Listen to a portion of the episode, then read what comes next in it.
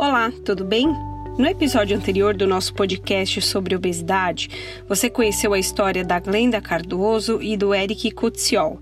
Neste capítulo, vamos falar sobre o tema com dois especialistas no assunto também: o Dr. Guilherme Nafalski, que é sociólogo e coordenador de projetos de saúde do Instituto Cordial e do Painel Brasileiro de Obesidade, e com Priscila Torres, conselheira nacional de saúde pela Biorrede Brasil e aliás, a Priscila, que também é paciente de obesidade, então, antes de a gente desbravar as questões mais complexas de saúde a respeito do assunto, vamos conhecer a história dela.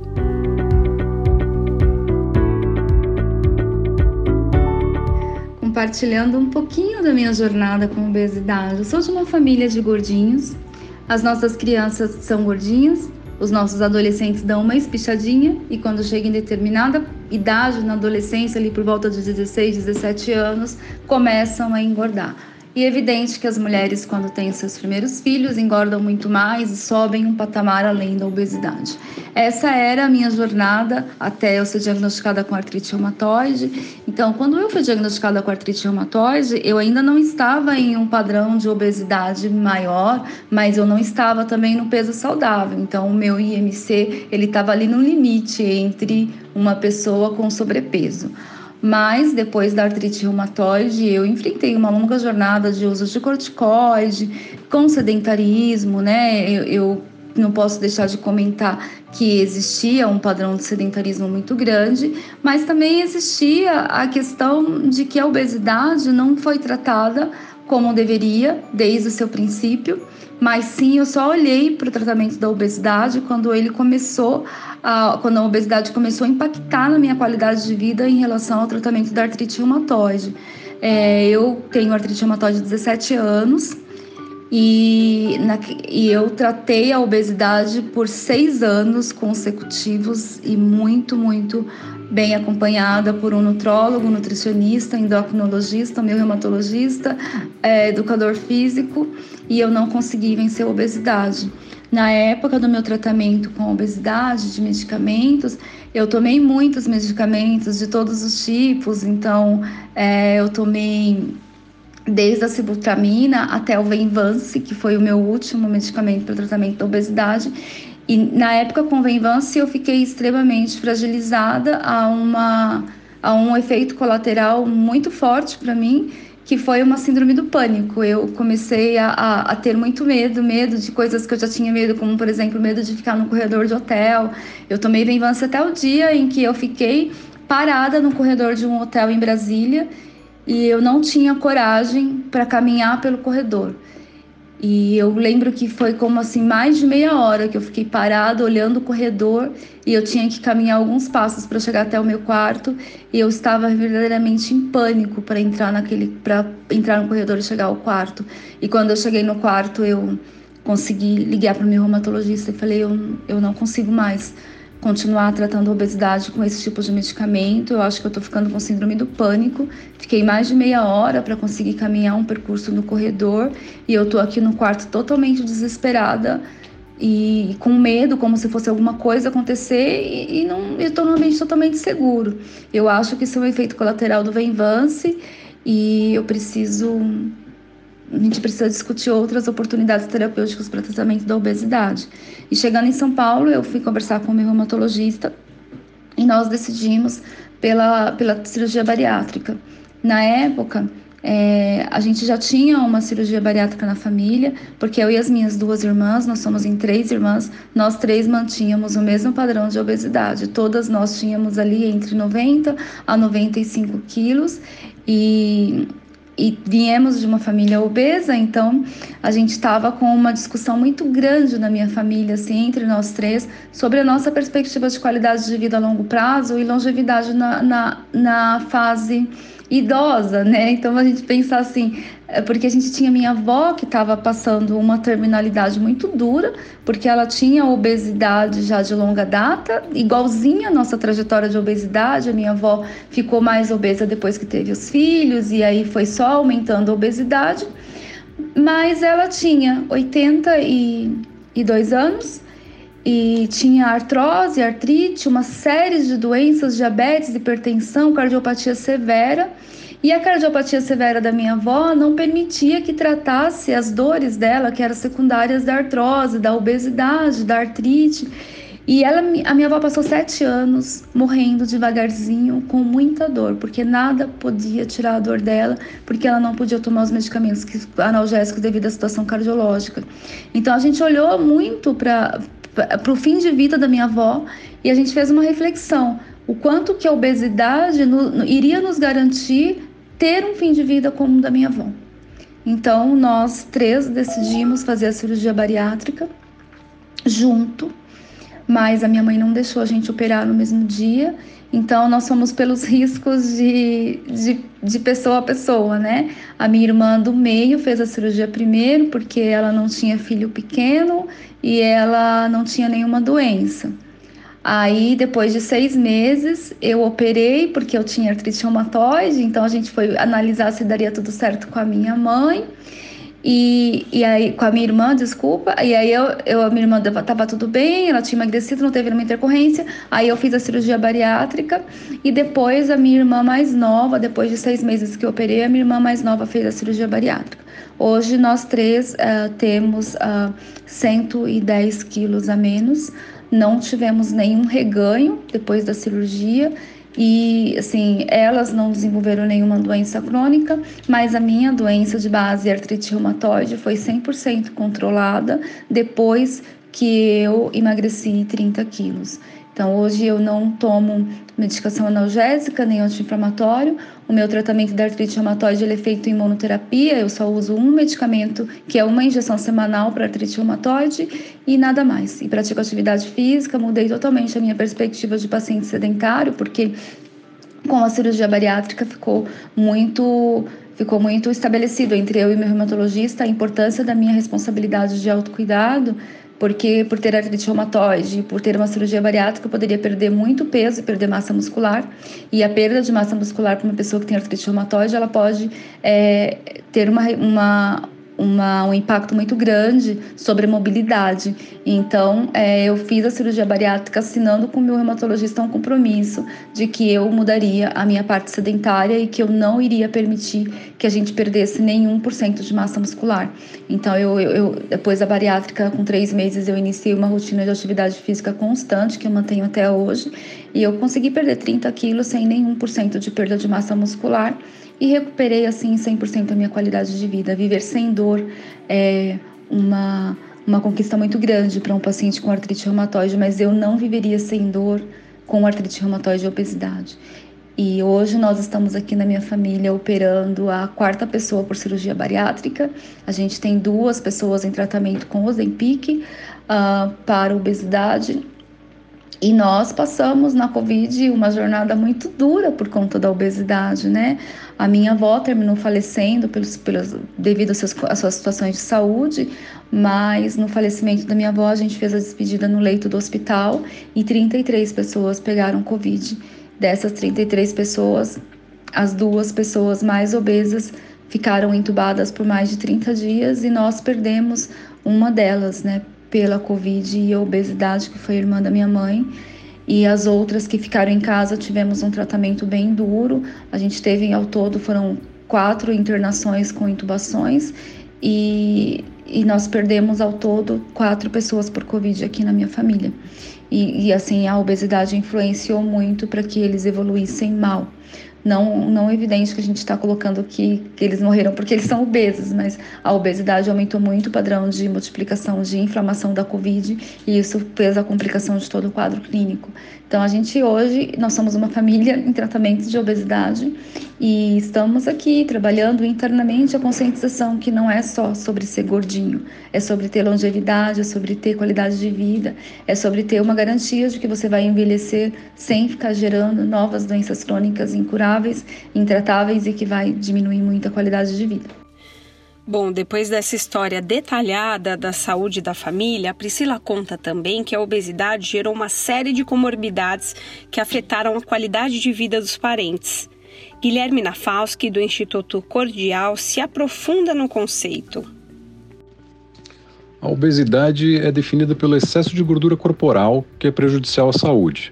É importante ressaltar o excesso. A obesidade é uma doença crônica e multifatorial que, no longo prazo, leva a alterações fisiológicas e deficiências funcionais, como limitação de mobilidade, e pode ainda aumentar o risco de desenvolvimento de outras doenças crônicas e, possivelmente, também uma morte prematura. O ganho excessivo de gordura leva a alterações metabólicas, já que o tecido adiposo é metabolicamente ativo, o que caracteriza a ela como uma doença em si. Além disso, ela também contribui para o aparecimento de outras doenças, como aterosclerose, hipertensão, dislipidemia, diabetes, mudança na produção e concentração hormonal, além de alteração nas respostas imunológicas e endócrinas do sistema cardiovascular, respiratório, reprodutor, músculo esquelético, entre outros, né? Bom, eu, eu destaco que, né, acho importante destacar que as alterações no hipotálamo são, são importantes, é né? uma região do cérebro que é responsável pela regulação do apetite. Essas alterações chamaram atenção, pois a obesidade tem, pode ter ali o gatilho, antes mesmo do ganho excessivo de peso, que é a manifestação aparente da doença. As pessoas não dormem é, não vão dormir sem obesidade acordam com ela. Né? O, o, tecido adiposo ele é metabolicamente ativo, né, como, eu, como eu disse, e compõe com o pâncreas a produção de hormônios que influenciam o controle do apetite. E a desregulação do hipotálamo faz com que o corpo desequilibre a sensação de saciedade e dificulte a, a manutenção né, do peso, assim como facilitando o reganho. O hipotálamo, além de tudo, ele não se recupera depois de desregulado, isso fortalece a ideia de doença crônica, né, de cronicidade, que deve então ser controlada. A Organização Mundial da Saúde, OMS, reconhece a obesidade como doença e recentemente aprovou resoluções específicas para a diminuição da prevalência. Né? Ela aponta que o indivíduo tem obesidade ao ultrapassar o índice de massa corporal, né, que é a relação entre o peso em quilos e a altura ao quadrado, expresso em quilo por metro quadrado, acima de 30 quilos por metro quadrado, ou IMC 30. Entre 25 e 30 é considerado que o indivíduo tem sobrepeso. Vale notar que o IMC não, não indica a quantidade de gordura em excesso. Então, ele é mais eficaz como um indicador da existência da doença. E as pessoas com IMC acima de 30 deveriam buscar, então, o atendimento médico para verificar a existência da obesidade e de possíveis comorbidades. Por fim, e é importante, é, reconhecer que apenas que apesar de se manifestar nos indivíduos que podem ter ou não predisposição genética, entre outras coisas, a obesidade é complexa e está muito relacionada a fatores ambientais, né, como acesso a alimentos saudáveis, seja por conta da distribuição, do preço, da desleal concorrência com os produtos que têm um marketing é, mais forte, né, principalmente os alimentos não saudáveis também é, é, a oportunidade de uma vida ativa, né, que é desestimulada por uma vida urbana voltada para o transporte motorizado, pelo lazer sedentário na televisão, no videogame, nos computadores, nos celulares, isso tudo torna a obesidade uma questão social. Responsabilizar o indivíduo, então, além de ser um equívoco, é ignorar o ambiente, né, e, e como resultado isso só aumenta o estigma e a discriminação às pessoas que têm obesidade. É, não, não podemos responsabilizar o indivíduo por estar com pressão alta, com diabetes, com câncer. Então, por que então né, responsabilizar aqueles que estão com obesidade que precisam de cuidados? Então, segundo a análise de Nafalski, o hipotálamo, que é essa área também responsável pelo apetite e a vontade de comer, não se recupera depois de desregulado. Portanto, a obesidade é uma doença crônica e que precisa ser controlada. É um tema complexo. Priscila Torres avalia que o tratamento no Brasil não acompanha essa complexidade. O maior desafio para o tratamento da obesidade no Brasil, ele está baseado em dois principais pontos. O primeiro é a abordagem superficial da, da obesidade dentro das políticas públicas de saúde e até mesmo das informações nas redes sociais, nos meios de comunicação. Nós não falamos da obesidade como uma doença crônica, mas muitas vezes falamos da obesidade potencializando argumentos gordofóbicos, mas desvalorizando a importância de falar e tratar a obesidade com respeito, com dignidade e de que a obesidade é uma doença crônica e o impacto da obesidade ele transcende a questão da aparência, da, a questão da, do status da pessoa ser ou não gordinha, mas sim da pessoa ser ou não saudável. E o segundo ponto é a ausência de políticas públicas de tratamento da obesidade no sistema público de saúde e na saúde suplementar. Não devemos de deixar de considerar que para tratamento de uma doença crônica é essencial que tenhamos políticas públicas de tratamento que incluam é, uma, é, uma diretriz clínica e terapêutica de medicamentos e não somente orientações normativas nutricionais como a gente tem hoje. Se você olhar por parte do Ministério da Saúde, você encontra muitas, é, muitos documentos né, falando sobre nutrição, sobre alimentação saudável, mas você não tem uma política pública que trate a obesidade como uma doença crônica, assim como a gente tem para hipertensão, para diabetes, para artrite reumatoide. Enquanto não tivermos um PCD DT de obesidade que seja sério e que trate a doença com a seriedade que ela merece, a gente não vai conseguir combater a obesidade no Brasil, porque a gente não pode deixar de considerar que para tratar a obesidade você precisa, sobretudo, ter condições financeiras, porque a gente não está aportado pelo sistema de saúde. Tá? O PCDT é o Protocolo Clínico e Diretrizes Terapêuticas, um documento para qualquer doença. Infelizmente, não existe um PCDT de obesidade. A gente não tem um protocolo clínico, uma diretriz terapêutica de obesidade definido pelo Ministério da Saúde, olhando a obesidade como uma doença crônica e determinando uma diretriz de tratamento dentro da rede de saúde. E é evidente que se a gente for olhar o sistema de saúde brasileiro, se a Conitec não tem um PCDT de obesidade, é, não determinou um PCDT de obesidade, é evidente que isso não vai incentivar de nenhuma forma que essa discussão chegue à saúde suplementar.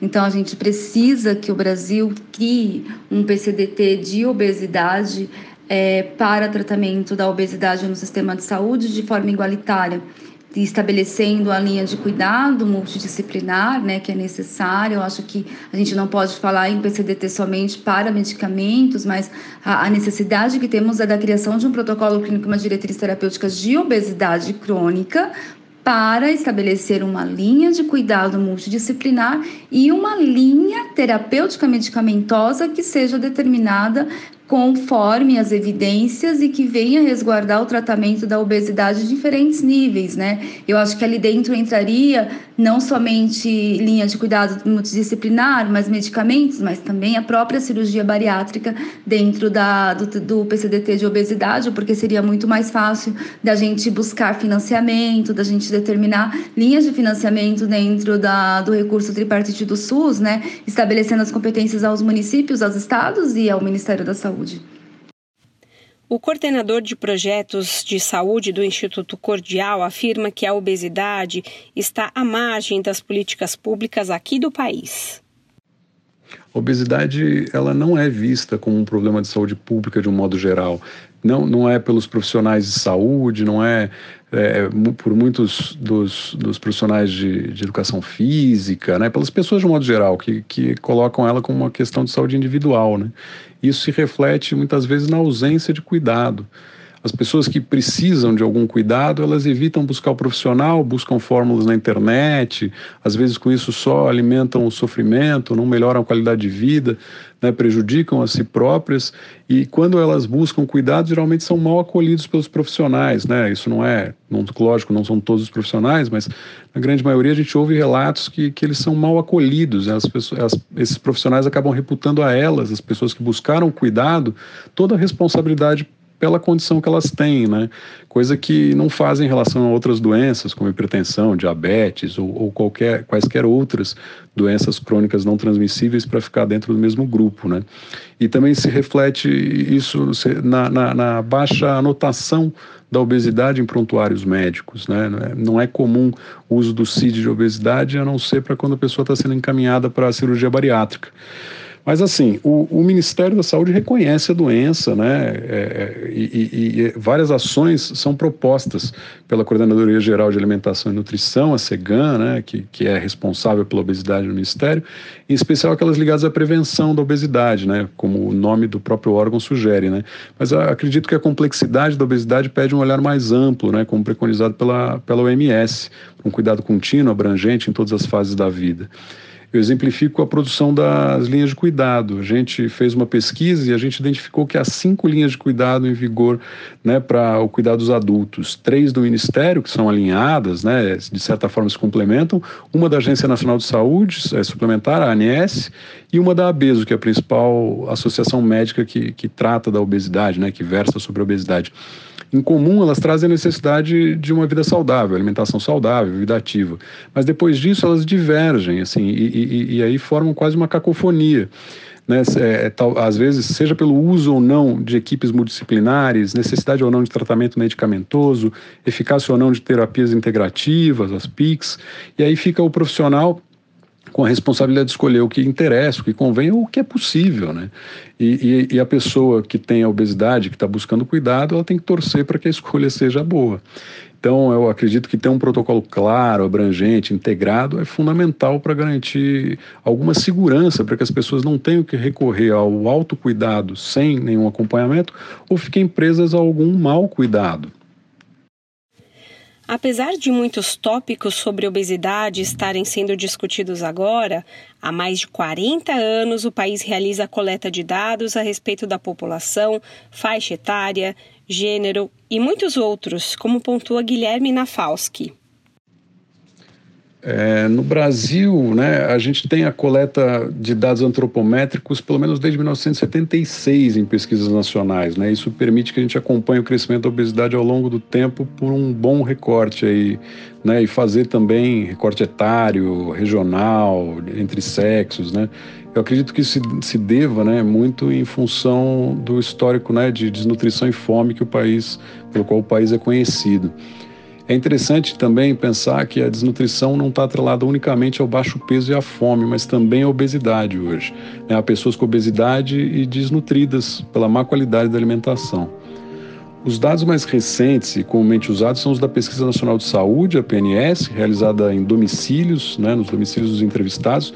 Ela ocorre a cada cinco anos, mais ou menos, e a Vigitel, que é uma pesquisa anual realizada pelo Ministério da Saúde por telefone. Também é muito utilizado o Sistema de Vigilância Alimentar e Nutricional, que é o SISVAN, que é a partir do atendimento das pessoas nas unidades primárias de saúde. A obesidade acomete mais as mulheres do que os homens, independente da pesquisa, da região, da idade. A Vigitel de, de 2021 apontou 22,4% da população com obesidade. Entre as mulheres, o índice era de 22,6%, entre homens, de 22%. Na PNS de 2019, né, que foi a última realizada, eram 25,9% da população com obesidade. Entre as mulheres, era 29,6% e 21,9% entre homens. Né? Também, assim, é possível dizer que a prevalência em números percentuais é, ela é maior entre adultos, né? Esses números que eu acabei de citar. Então, um quarto da população adulta, mais ou menos 41 milhões de adultos, tem obesidade. Né? Se somarmos aqueles que têm sobrepeso, a gente passa a 60,3% da população e aí a gente chega na casa dos 100 milhões de pessoas. Mas também a gente não pode dizer que são os adultos é, a principal grupo, porque a gente não pode desprezar que 7,5% das crianças entre 0 e 9 anos com obesidade é um problema, porque elas, elas vão continuar provavelmente com obesidade depois de adultas e também tem o surgimento precoce de comorbidades. Também não dá para desprezar os 13% de adolescentes nessa fase que é de autoconhecimento, elas sofrem muito com bullying, discriminação, estigma, e as pessoas que é, é, idosas, mais velhas, né? É uma faixa que tem 24% da população tem obesidade, segundo a PNS, e as suas vidas são muito impactadas por elas, né? É, fecho com a questão regional, espacial, né? A ideia é que assim muitos, muitos estados do norte e nordeste, Rondônia, Amapá, Pará, Maranhão, Rio Grande do Norte, Pernambuco, Bahia, Lagoas, né? Elas e, e também é, Minas Gerais aqui no sudeste tem um número maior de pessoas com IMC dentro do, do, do que se espera, né? É, até 25. É, é, então, é, é, melhor do que a média nacional. Já estados como Rio de Janeiro, Paraná e Rio Grande do Sul têm um número maior de pessoas com obesidade em relação à média do país. Para Priscila Torres, para tratar a obesidade, temos uma longa caminhada. Essa é uma pergunta bem desafiadora, né? O que podemos melhorar nas políticas públicas que não existem para tratamento dessa doença? Então, a gente precisa estabelecer a criação de uma política pública que reconheça a obesidade como uma doença crônica e que reconheça a importância do tratamento adequado dentro do sistema de saúde das diferentes esferas, pública e saúde suplementar. Esse é um tema sempre complicado, né? Pois a obesidade é complexa, né, é multifatorial, então são muitas as áreas que deveriam atuar juntas para reduzir a prevalência. Eu vou apontar três direções que eu acredito que são importantes. A primeira dela é a construção de uma linha de cuidado que seja realmente abrangente, que dê às pessoas e aos profissionais as, todas aquelas ferramentas necessárias para melhorar a qualidade de vida das pessoas com obesidade. Né? Uma linha de cuidado que reconheça as diferenças etárias, regionais, inclusive corporais, né? que garanta um contínuo comum, como existem diversas outras condições e doenças. Né? Se eu desenvolvo hipertensão, né, que eu tenho hipertensão, eu vou ter que regular o consumo de sal, refrigerante por conta do sódio, vou tomar medicamento na gradação que eu tenho que tomar, diferente de outras pessoas. É, é, eu sei que eu tenho que evitar situações demasiadamente estressantes, né? Quando eu viver uma delas, eu preciso é, tomar cuidado para não passar dos níveis né, aceitáveis né? Senão fico mal. Na né? diabetes também tem protocolos claros, né? E, e, as pessoas não costumam julgar uma pessoa por cuidar da, da, hipertensão ou do diabetes. Por que que sim as pessoas julgam, né? Quando a pessoa resolve cuidar da obesidade? Uma segunda é trabalhar a intersetorialidade. Né? A saúde responde por uma grande parte do cuidado e é, e é nela que recaem as maiores responsabilidades e também, provavelmente, os custos. Mas é importante, né, dentro da saúde, ter os equipamentos que garantam acesso das pessoas com obesidade, é, a, que elas possam passar por exames, tenham as máquinas né, os, que, que, que, em que elas possam ser examinadas é, macas, é, né, essa, porque tudo isso às vezes são elementos discriminatórios às pessoas com obesidade, mas para além da saúde, a gente tem que ter um planejamento urbano que garanta calçada larga, mobilidade ativa, ciclovia, iluminação, né, isso é importante, ter, ter, os, ter parque limpo, agradável, com programação, para que as pessoas possam ter uma vida ativa, é importante, ter assento confortável em equipamento de cultura, um transporte público, em parque também é importante, garantir uma boa distribuição e oferta de alimentos saudáveis, especial em escola, né, na, na questão da merenda, também nos centros esportivos, né, é, é importante. Restringir o, o, acesso a alimentos não saudáveis, como os ultraprocessados, também é importante. Isso tudo pode ser pensado de uma forma é, é, mais intersetorial, junto, né, não cada um separado na sua caixinha. É, por fim, a terceira, eu acho que é fundamental que se apoie a vida saudável de fato, né? que o poder público é, é, apoie. Né? Eu retomo alguns itens que eu acabei de citar, né? porque não é possível que os alimentos saudáveis é, é, é, sejam mais caros que os não saudáveis, que os não saudáveis tenham subsídios e os saudáveis sejam taxados, né? que a gente seja exposto a tanta publicidade, principalmente as crianças, né? que seja tão priorizado o transporte mais poluente em relação ao menos poluente. Bom, então com, com, isso eu digo, né, se a saúde, o bem-estar é o que, né, a qualidade de vida é o que importa, é, isso deve ser priorizado. E você consegue imaginar a dissociação dos temas obesidade e estética? Lembra no começo do episódio anterior em que eu te contei que uma das principais perguntas no Google sobre o assunto é qual a forma mais simples de tratamento para obesidade? Guilherme Nafalski, do Instituto Cordial, faz uma análise. O que se espera em saúde é garantir o bem-estar, né, para que se viva bem. Ainda que seja difícil, eu acho que seria importante dissociar o controle ou a redução da obesidade da ideia de emagrecimento. Há um padrão estético que é muito forte, né, valorizado pelas mídias, pela televisão, e as pessoas querem emagrecer para alcançar esse padrão, para ter corpo instagramável, né, como se diz hoje. É, isso não é necessariamente buscar saúde, bem-estar. É, esse tipo de busca pode, inclusive, prejudicar né, a saúde se não for necessário. Ah, ao mesmo tempo, tem as pessoas que têm obesidade e precisam cuidar dela para reduzir a chance de ter comorbidade, para melhorar a sua qualidade de vida, né? é, e, em alguns casos mais agudos, inclusive para voltar a ter mobilidade, para respirar melhor, para dormir melhor, né? Essas pessoas, é, é, para essas não basta andar mais, se alimentar de forma mais saudável. É lógico que isso é importante, mas também é preciso ver se tem gordura em excesso, se isso está prejudicando o metabolismo, né? E essas coisas são é, têm que ser vistas por um profissional, né? O profissional que vai verificar. E aí o, o, cuidado, o tratamento não, não vai fazer com que a pessoa também vá ter aquele corpo é, instagramável, né, valorizado pela mídia, mas um corpo real e, e o importante, uma condição melhor de saúde, né? Eu acho que o corpo não devia ser um elemento de discriminação, não devia ser um impedimento, não devia gerar censura, olhar estigmatizado, né? As pessoas têm que ter os mesmos direitos, serem respeitadas da forma como são, ter acesso a qualquer lugar, ao serviço que queiram, demandem, né? Ser acolhido nos cuidados que são necessários, se forem. É, a gente não pode confundir o cuidado a essas milhões de pessoas né, que precisam de um cuidado em virtude da obesidade, né, para melhoria da saúde, como um pacto pela magreza ou uma forma de exclusão. Né? Isso seria minimizar demais a questão. A gente quer que as pessoas possam viver bem, com saúde.